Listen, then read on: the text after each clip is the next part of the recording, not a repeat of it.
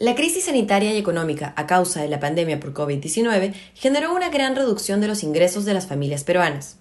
La encuesta elaborada por el Banco Mundial, Impacto de la COVID-19 en los hogares peruanos, reveló que en mayo de 2020 el 80% de los hogares reportó una disminución del ingreso familiar. De ellos, la mitad volvió a mencionar una caída en su ingreso en julio del mismo año. En ese sentido, resulta crucial cuidar de las finanzas personales y familiares de modo que los ingresos sean cuidados e invertidos de la mejor manera posible, pensando siempre en el futuro. Un informe del Grupo Verona, consultora tributaria para empresas, brinda algunas recomendaciones para cuidar del dinero en tiempos de crisis como los que estamos viviendo. 1. Liquidar las deudas. Liquidar todas las deudas en un tiempo corto es lo mejor, pero en tiempos de crisis puede resultar una tarea muy complicada. Por ello, se debe procurar al menos liquidar las deudas más caras, es decir, aquellas que tengan una mayor tasa de interés.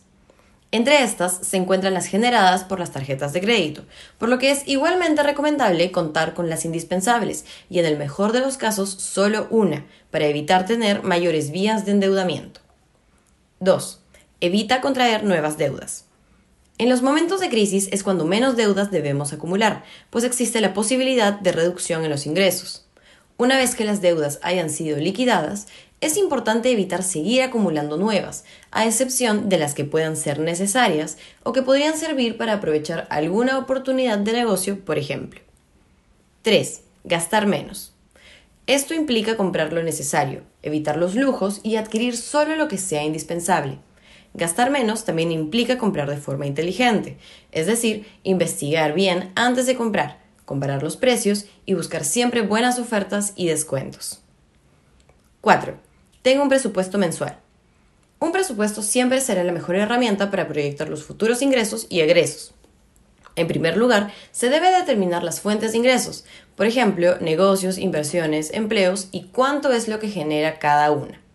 Luego, se debe determinar los gastos, como alimentación, educación, vestimenta, entre otros, y cuánto es lo que se suele gastar en ellas.